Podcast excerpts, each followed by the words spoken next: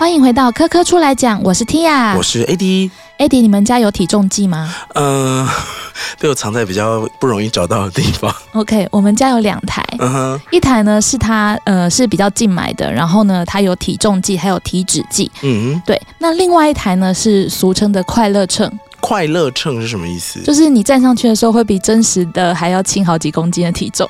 是你们故意把它往回调了吗？不是，它就是老旧了，所以它就整个就是变得比较不那就是有误差。那就是不准啦。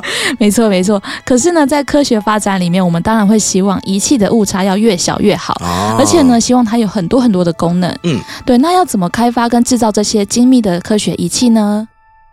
那就欢迎今天的来宾，掌声欢迎医科中心的研究员陈哲景老师，你好。老师你好。大家好，主持人好，各位听众大家好。嘿、老师要不要跟我们介绍一下这个医科中心，它到底是什么样的组织跟单位呢？我想对于大部分人来说，应该算是一个比较陌生的词吧。好，那医科中心的成立主要是因为国科会为了提升当时的国内研究环境，在一九六八年在清华大学里面设立一个科学资料及仪器中心。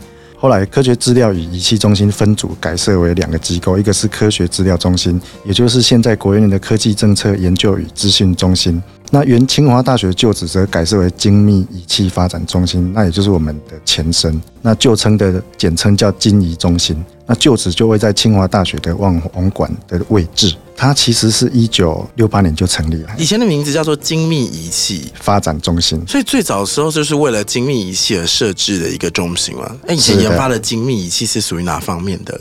呃，在我们一开始成立的时候，医科中心就被赋予的使命是开发提供国内中小学教育需要的六百倍光学显微镜。六百倍光学显微镜。对，那因为当时呢，我们在教育方面需要用到这个仪器，嗯哼，哦，因为光学显微镜是一个最直接、最简单可以看微小事物的一个工具。嗯哼，哦，那当初呢，在呃这个仪器基本上都是要外购，呃，这些外购仪器其实基本上是一个在教育上面会是一个蛮大的负担，这样。嗯，就是由医科中心做好之后，然后就做了很多台送给全国的教育机构嘛。对，没错，哦，那所以是大概多大的年纪，大概都会经历到这一段呢？那个时候一九六八年到现在应该是五十几年前了，嗯哎、但六七十岁的人都有经历到这一段。应该是，哎，所以如果从个案例的话，我是不是可以认为，或者我可以这样认知说，一刻中心的任务大部分就是，如果就是国家有一个任务需要达成，然后它中间会有一些技术或是研究上面的需求，就会由你们的中心去满足它，或者去评估它。没错。哦，那国科会设立呃国研院，啊辖下有七个研究中心，嗯哎，那每一个中心他们有被赋予不一样的任务。嗯哼，那基本上我们的宗旨就是要支援国家行政务，嗯哼，然后服务学界，支援学界。嗯，那最后再桥接学界跟产业界，把学界好的 idea 可以被实现的一些产品，在厂商处把它发扬光大，甚至卖出去。嗯哼，所以最一开始是教育的目的。没错，在光学方面一开始是这样，那当然技术也会越来越成熟。对，呃，因为我们的国内的教育也提升了，所以有越来越多高教人才，后续也可以陆续加入一个中间的团队。所以在光学系统、在设计还有镜片制作都往上提了很大的等级。嗯那目前就可以做一些很复杂的光学系统。另外呢，我们当初在早期也有发展真空技术。为什么要发展真空技术呢？因为真空技术其实是现代科技的基石。哦，那像民生产业相关的最简单的就是食物的包装保存，嗯，你就对需要一个真空环境，对，嗯比较不会坏掉。比较不会氧化，可以延长它保存的时间。嗯，还有灯泡。对，灯泡也是哈。嗯那灯泡当然早期的灯泡，它当然是用灯丝去做加热，然后去发光。嗯，对哦。那如果在一般的环境底下，你去加热，那它很容易氧化，然后断裂。哦，那你的灯丝就是一个很快速会耗损的一个耗材。那如果你把灯丝置放在一个真空腔体里面，那当然它氧化速度就会延递很多。哦那这个延长它使用寿命。嗯，那像保温杯也是一个真空的应用嘛，哦，存放呃液体的杯子，然后外面的包层有一个真空的环境，嗯哼，哦，那可以把热隔绝。那另外像我们眼镜，哦，你常常去配眼镜的时候，说到眼镜镀膜啊，哦，可以让你的抗蓝光啊，嗯哦，这个就是镀制光学薄膜。那镀制光学薄膜最好的方式就是在真空的腔体里面去做这些材料的镀制。那简单讲，你把你想要镀的一些材料加热哦，它的材料都会有熔点嘛，就会融化。那甚至再继续加热，它会气化。嗯那，气化以后，这些材料的原子呢，就会散到空气当中对，那因为空气里面有包含很多气体分子啊，甚至有一些杂质啊，所以你如果把你的镜片放在刚刚气化掉的材料的上面的话呢，气化原子还是可以到达你的镜片，形成一个薄膜，但是这个品质就不会很好。那你如果把它放在真空环境底下呢，哦因为已经大部分的空气还有一些杂质都不见了，嗯啊所以你这些气化的原子就可以很致密的扩散到你的带度物上面，就可以形成一个非常致密的薄膜。就是也比较纯。对，没错。那到电子产品，如真空网放大器、嗯嗯，电视，那甚至于到后来的半导体制成，其实这些都需要真空技术跟系统作为研究的基础或开发的基础。刚好提到那个眼镜镀膜。对，其实我想说，真没有想到要放在真空的环境里面再来用哎，我以为就是拿水这样子沾一沾，就是跟染色一样，就是放进去拿起来就好了。我以为就是像手机贴膜一样贴过去而已。哎，那如果光学这样子发展到现在，因为以前，哎，老师刚好提到创始的时候是在做显微镜嘛，那再往后发展，后来这个光学又往哪边发展去了呢？好，那我们在光学发展里面，其实最重要的应该是从呃光学设计开始。我刚刚讲，它一定要有一个目的性。那这个设计就是为了你的目的去存在。好，那设计完以后呢，它可能就是需要做光学系统。嗯，好，那这个光学系统可能会包含镜片制作，比如说成像光学系统来讲啊，要让你的成像品质最好，所以你要必须做过很多设计。哦啊，每一个镜片要放在哪里，这都是要去考量的。嗯，而且很多镜片的组合的话，是要让研究人员可以去做调整，这样他们在制造一些其他的东西，或者在使用他们需要的功能的时候，可以做更精密的一些操作。在设计上都要需要 tolerance 哦，嗯就是一个容忍度这样哦。嗯因为这些系统其实很复杂，嗯你需要考量的点其实很多。刚刚讲说镜片是一个，那你的机构也是一个嗯，哦，因为你镜片你不能直直接插在桌上嘛，你一定要有一个像镜筒这样子去把它包装起来。对，哦，那包装起来以后呢，可能它的位置哦，或者它角度都有一点偏移的话，这个会影响后面的光学性质。嗯哼，所以你您刚提到的说，必须要做一个可以呃很微小的调控，哦那在这个容忍度范围里面去做调控，这样那达到我最佳的要求的目的。那后续还有跟你要应用在哪里是非常重要的。以这个最近我们国家特别要开发的太空的这一块嗯哼，哦，太空的光学遥测镜头来讲的话，它其实要考量的点非常多。我刚刚讲说你的光路系统嘛，那你的镜片嘛，机构嘛，啊，甚至你发射到天空去，这些成像在你的呃感光系统上面，后面要变成电子讯号，哦然后再传送到地面来，这些又要有电子电机的人才加入。嗯那甚至卫星在太空上面的姿态的调整，这个也都需要电子电机的控制，嗯，还有机械。嗯啊所以它是一个非常复杂，需要结合各方面专长的人才来达成的一个任务。嗯，我补充一下，就是刚刚老师有说，就是遥测嘛。那一般我们到天文馆啊，都是会做一些天文观测的一些活动。那主要是看天上的一些星星。那遥测的话，比较像是呃，在呃一颗卫星发射之后呢，我们是往地面去照，或譬如说地球或者是其他的一些星球。那主要是要呃，就是去记录一些地面上的一些变化的状况，譬如说呃一些气候啦，或者是一些地形的改变。嗯。对，那就这是观测跟遥测之间的差别。哇，你刚刚也是的确提出了我很想知道的问题，我想说遥测是要多遥远的？呃，对，它它其实是往地，它反而不是往天上，它是往地上。哦，对老师刚刚有讲到太空遥测望远镜这样子的一个东西，那嗯、呃我们一般其实都是在用我们一般会买到的一些望远镜。那这些望远镜它有什么样的原理吗？好，那我想每个小男生从小看一些卡通都会想要当海贼嘛，哈、那这个海贼们都会拿着望远镜那边转转转，要看很远的东西。对，那望远镜广义的定义就是让远方的东西透过光学系统，以特定的放大倍率呈现在你的前面哦，离你很近的地方，你眼睛可以辨识到它的地方。嗯，那依照它的光学构型，可分为折射式、全反射式、折反射式这三种啊。那依照观测的标的跟观测者，可分为一般的望远镜，就是在观测物是在地表上的物体。好，那天文望远镜就是在观测地表外的物体。那太空望远镜就是观测者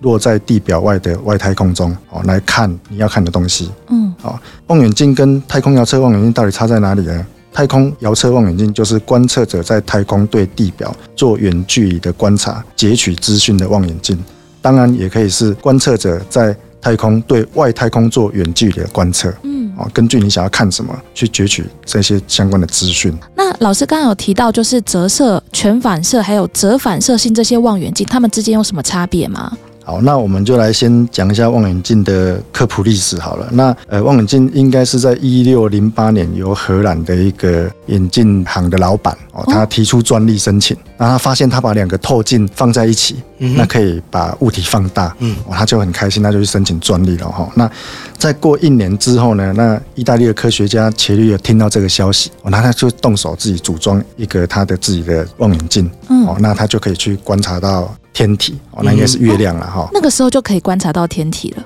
放大会不不是很大，但是至少比你眼睛看得清楚。嗯哼他可能看到表面可能有一些坑洞，他可以嗯稍微的去分辨出来。放大是一定的。对，他们发明的这个望远镜是折射式的望远镜。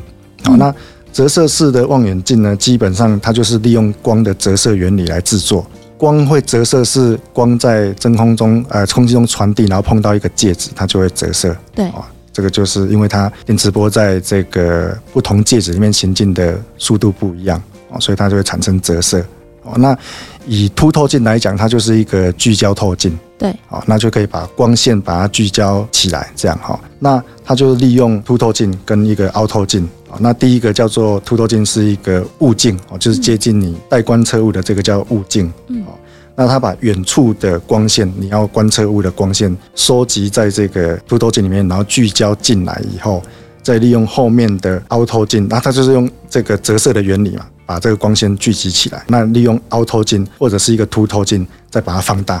你先把资讯收集起来，然后再放大，嗯哼，那对你来讲，它就是一个望远的效果。哦，那这个是折射式的望远镜。嗯哦那折射望远镜在当时也很夯了哈。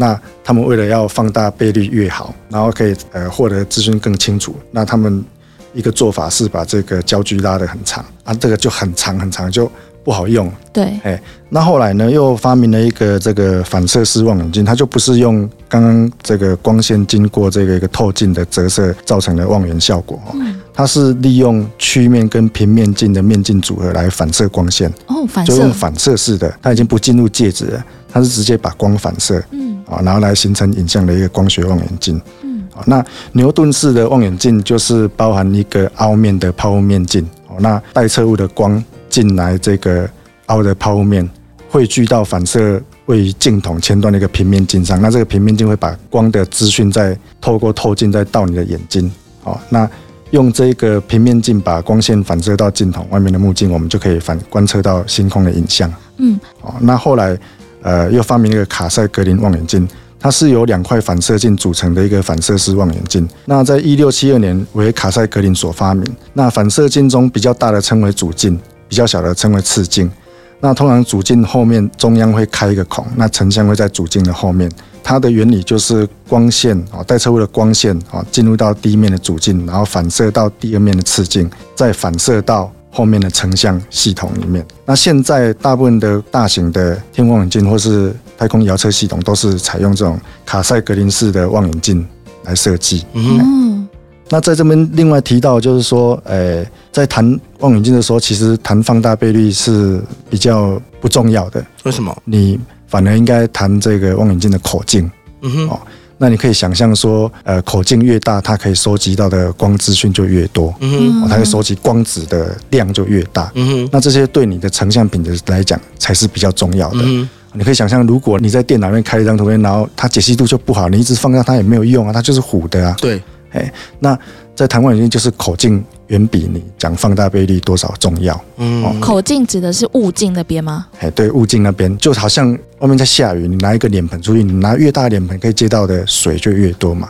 哦，那这个也是一样，你可以收到的光子的资讯越多，光子就越多，哎嗯，那你的资讯就越多，那这样对你的成像品质才是更重要的。嗯，嗯，所以你们记得你们去买望远镜的时候，其实口径比较重要。嗯，哎，放大倍率是看你要看什么。嘿，哎，去选定你要的。那事实上，放大望远镜系统它的放大倍率呢，它很简单，就是物镜跟目镜的焦距相处就好了。嗯哼，理论上，你把目镜的焦距把它缩得越小，那你的放大的倍率就越大，嗯哼，甚至可以到无穷大。我刚刚讲那个比率是物镜的焦距的值是在分母，好、嗯那目镜的焦距值在分子的，啊，这个放大倍率这样算了，哎。所以理论上，你如果把下面那个纸变得很小，那你的放大倍率可以无限大。就糊掉啦。哎，就糊掉，但是这个没有意义啊。嗯所以就是看你需要去观察什么，你去放多大，这才是重要的。嗯哼，哦，我要看前面的一棵树，你看放的很大，那你只看到那个叶子，但是叶子是糊的，对你来讲这个资讯就没有用。嗯哼，嘿，所以这个口径是望远镜的设计是一个很重要的因素。嗯嗯，那口径越大越好，那为什么不做口径大的呢？对啊，口径越大当然就越重啊。哦，所以我们在做太空遥测望远镜，就算有做这些反射镜，它的口径大小还是有它工程上的限制的。一方面你要让它做的很面型很好，那粗糙度很好，对很大口径来说本来就很困难。那第二个，它很大，它就很重啊，你要把它射上太空要花很多钱。嗯对好那呃，甚至它可能过程当中会有一些，你还要经过很多震动啦、啊，什么测试啦，哦，这个它只要有一点点偏折角度，这个都是很大影响。嗯哎，所以口径一样要看你要用什么用途。嗯，刚刚讲到折射跟反射这两种望远镜，那接下来还有一种折反射式，那它的目的是什么呢？折反射式望远镜是将折射系统跟反射系统相结合的一个光学系统。嗯，那它的物镜会包含一个透镜，然后又包含一个反射镜。我们刚刚讲说折射式，它就是用一般的透镜哦，那它的物镜就是用一般的透镜嘛。那它的原理就是折射啊，来聚焦这个待测物的光线。好，那另外反射式是用反射面啊，一个呃非球面或者是球面的反射面来获取这个资讯，然后聚焦的动作这样子。嗯哼，反射聚焦的动作。那折反射就包含透镜跟反射性。那呃，你的光哦从远处过来的时候会先经过透镜哦，那这个透镜其实它其实是一个修正透镜哦。那因为我们的光学系统都是球面或者是非球面，但是在比较偏离光轴的部分，它会有一个球面相差的出现，所以它就是先做了一个呃修正透镜。会出现相差的地方，先把它修正掉。嗯那再进来以后，再经过反射性的这个原理去做这个望远成像的一个动作，这样。嗯所以它基本上是融合了折射式跟反射式的呃两个优点，然后去做更好的光学品质的出现，这样。科教馆其实在八楼的特展《科学家的秘密基地》呢，就展出刚刚老师说到这个折反射式的望远镜的原理，还有呢一些镜片的一些样本，大家可以去看一看哦。嗯，那一个中心其实最近有很重要的任务是包括参与我们的福尔摩沙卫星五号，就是福卫五号跟福尔摩沙卫星八号、福卫八号当中的一些太空任务嘛。那当中很重要就是做里面的呃，算是我可以说它是镜片吗？诶，我们参与福卫五号主要是有在镜片制作，哦，嗯哼，然后还有这个结构设计，嗯哼，然后还有这个滤波片的镀制，嗯。嗯，这一块有做很大的这个努力。做这个镜片跟也是用刚刚提到的三种原理嘛，就是折射、反射跟折反射。我们福卫五号跟福卫八号的架构都是属于卡塞格林式的望远镜，嗯，哦，那它是用反射式的。嗯哼，那我们主要负责做的镜片是反射镜片，包含主镜跟次镜。嗯这个当初的困难点是在于，我们虽然前面有累积很多光学元件的制作的能量，嗯哦，但是在做非常大口径这一块呢，我刚刚讲说口径其实是对望远镜系统来讲是很重要的一个 issue，好、那我们在福卫五号，它的主镜的直径大概是四十五公分左右，嗯哦，其实是很大的。很大。那在这个镜片呢，必须让它表面的精度要够好，那表面粗糙度要很低，嗯，好，所以在制作上这个是一个很大的挑战。哦，那小的镜片就可以比较能够控制缺陷出现的程度，但大的呢就很难。嗯，哦，所以在这一块，呃，一个中心花了很多力气去突破，这样啊、哦。尤其我们的主次镜当初都是非球面镜哦，所以我们必须要去购买一些特殊的国外的装置，拿回来自己试。那因为太空元件通常都是管制品，哦基本上不是说你想买就买得到，而如果有愿意卖你的话，其实也非常贵。嗯啊，那据我所知，我刚刚提到福卫五号一个中心有做太空主次镜，然后还有滤光片，然后还有一些结构设计的参与。呃多通道滤光片来举例的话，那当初我们还没有开发之前，有询过国外是否愿意卖这个元件。嗯那一开始他也不是不愿意卖我们，因为我们家自己有真空镀膜的技术，哦，哦对，那我们就用我们自己的技术去一直尝试来做这个元件。在我们已经做出来以后，这个当初我们询价那间厂商，他就突然说：“那我愿意卖你们，而且报价是大概三千多万台币。嗯哦所以在这个太空元件上面，我想就是第一个是管制品，第二个是因为它它有它的 know how，所以它可以哄抬它的价格。嗯哼你没有我，你就不行嘛。嗯哼那我开什么价你都要接受嘛。那在这样的前提之下，我们就决定就自己做。嗯哦，那中间当然就是需要不断的尝试才能突破。嗯哼，在当时台湾没有能量做这个这么大口径的镜片，嗯。哦，那呃一般的厂商也没有，嗯，厂商基本上都是以盈利为导向，对。嗯，那他的产品没有一个出海口，他不会花资源去开发这个技术。对，那你要做这些大口径的镜片，刚刚讲说口径越大，对望远镜系统是越好的，嗯哼。哦但是你做那么大，没有人会用啊，没有人会扛着几十公分的镜片系统去外面做观测。好，那这个只有太空有。那国家如果没有投入钱在太空发展这一块，根本不会有人去开发这个技术。嗯哼好，那你要做这么大镜片呢，当然就是由我们国科会辖下的研究单位来承担这样。那一个中心当然已经累积了几十年的光学技术，还有呃镜片制造技术，但是呢，要做这么大，其实还是一个挑战。嗯哼哦，那我们必须要去购置新的一些呃抛光的设备。嗯好、那这些设备厂商也可以卖你，但是呢，他也不会跟你讲要怎么做。哦，所以他当初机台卖给我他只跟你讲怎么操作，但是实际上你要做成你要的品质呢，还是要你自己去试。嗯这个点在我们当初执行的时候，其实是一个很艰难的部分啦，哈，因为呃，如果是太空的无人载具的话，射上去就射上去了，对。没有人可以在上面帮你修理，嗯。啊，对耶，所以你必须要在射上去之前，就完整的把这些东西都测试完。嗯哼。那以主次镜的制造来讲，当初要射上去之前，我们就要做跟太空中心做很多测试啊，比如说震动测试。嗯哼。啊，射上去的过程当中，它可能会受到很多震动，那这这结构会不会因为震动而产生一些呃形变，嗯。或者是呃一些结构的损坏，嗯，好、或是一些碎裂，嗯。好、那温度的测验，因为太空环境它基本上是呃温差会非常大，剧烈。哦，你太阳照到就很热，太阳没照到你就很冷，嗯，哦，所以这个温差的变化是很大的，对，所以你要做很多温度测试来证明你的元件做出来不会因为温度改变而有什么形变的问题。嗯哼，我问一个很额外的问题，就一个中心做出来之后，如果真的确定不行，是可以打破的吗？还是你们会封存，以就是实验结束之后它会怎么样？以实际操作来讲，刚刚您问的这个问题，当然也是一个重要的点啦，哈。对我们来讲，因为我们这是自己做的，我们唯一外购的东西就是材料，一个主镜材料，据我所知也要七八十万，就光材料不要打破。嘿，那过程当中一定会有损坏，因为这是一要需要很多经验的累积。嗯那一点点损坏的部分呢，我们就持续做一些额外的测试。哼，，然后还是可以继续它还是可以继续测。哦。在你还没有真正上你的正式产品之前，你可以拿那些损坏先测嘛。哎，我们要把它利用最大化，这样子。嗯对。好，因为老师刚刚讲说这个机器是国外卖给你，但是你基本上他们没有教你怎么做出你想要的东西，那你们要研究。它会不会像是我举一个比喻？我刚刚想到，就是会不会我今天像是买了一台气炸锅回来，然后它就是可以炸跟各种温度嘛，但是我要用炸出我心中认为最完美的鸡块，我就是要自己一直测测测测，厂商也不会教你。啊你们是你们是类似这样的过程？我认为这是一个非常好的比喻。哦真的吗就像你卖炸鸡的，他给你鸡肉跟炸油油锅锅哈嗯，但是你要挑出什么口味，还是你要自己去尝试这样。嗯，而且你们气炸锅的鸡块是七八十万，所以的确是要非常认真的 没有，对待那是材料而已哦。然后，所以中间过程，光是材料跟研究就有经过这么多波折。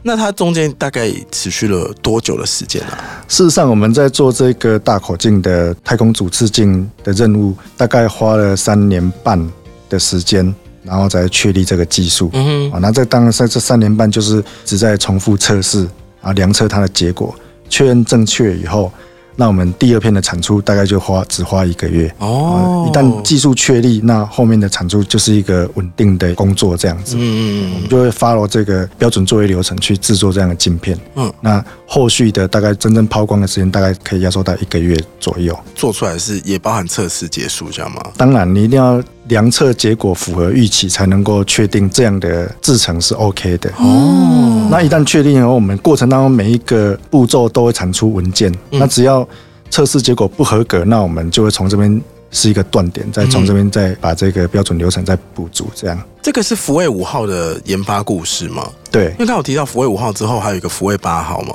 那这个中间迭代了三代之后，有其他的进展吗？有没有更进步的内容？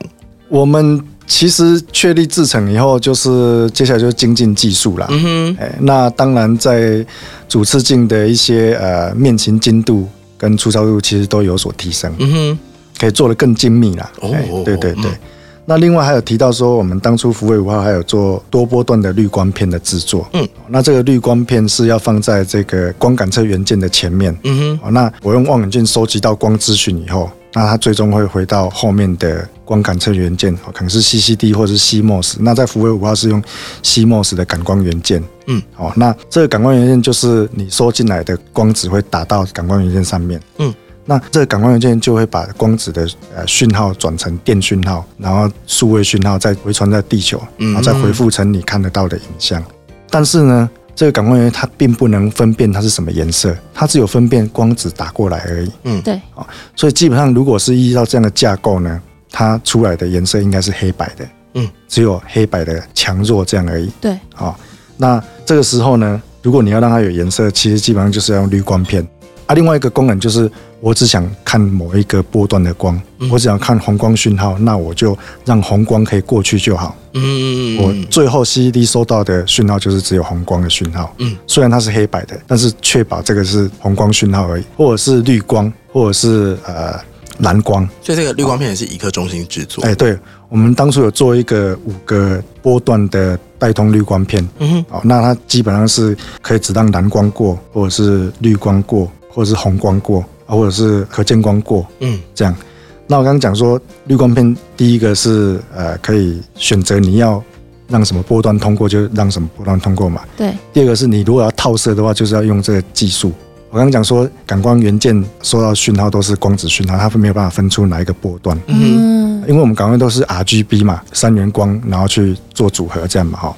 假设我现在第一个取向我只让红光过，第二个取向让绿光过，第三个取向让蓝光过，最后再把这些电子讯号合成在一起，那你就知道 RGB 各占多少的比例嘛，对，就会成造成你的影像叠加出来的结果就会变成彩色。嗯，好所以带动绿光当初的一个功能也在这里。嗯哦，那这个当然都需要设计过了哈。嗯，那你要让 RGB 三个波段通过的话，当然那个磨层是要经过设计的。那我刚刚讲说，我们的带动滤光片有五个波段可以通过，那所以那一片上面有五条滤光的光学薄膜在上面。那基本上每一个波段的磨层都要近百层，就是你要镀一百层的材料在上面。哦，对，而且这一条镀完还要镀旁边下一条，嗯，然后总共镀了五条。那不会污染到吗？不会，不会，不会污染到。嗯我们五条是分别做，但做在同一片上面，这是用半导体制成的一个黄光微影，然后把别的地方洗掉，然后再对准，再重复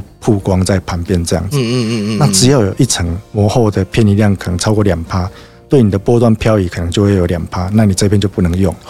这就是为什么当初一开始人家不愿意卖你，后来知道你做出来，他也可以卖你的时候，也是天价嗯哦，因为这个真的是一个非常困难的工作。嗯嗯嗯，刚刚有说到那个薄膜还有一百多层，所以它其实是纳米吗？还是比纳米再更小一点？基本上是要看你的光学呃性质的需求去做设计啊。那这个都有一些程式可以去跑模拟，呃，你需要的波段它的通过率是多少？那它它就有一个程式可以去跑模拟，帮你设计出来。要看你的跑的模拟结果啦。哎、那这个就镀了大概一百层。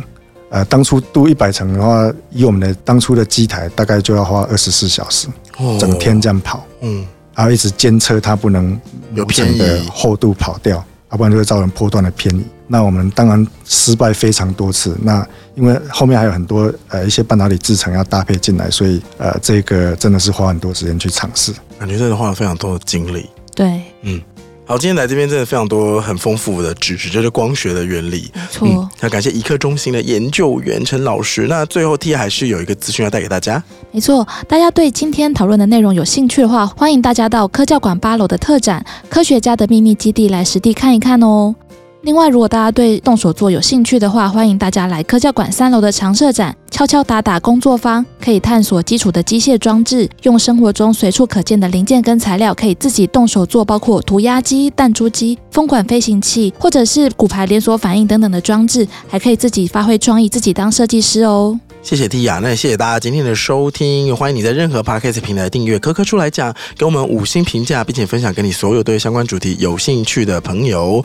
那我们会持续提供有趣又实用的科学知识啦，陪你一起成长。我们下次再见，感谢一刻中学研究员陈哲琴，谢谢谢谢主持人，谢谢，拜拜。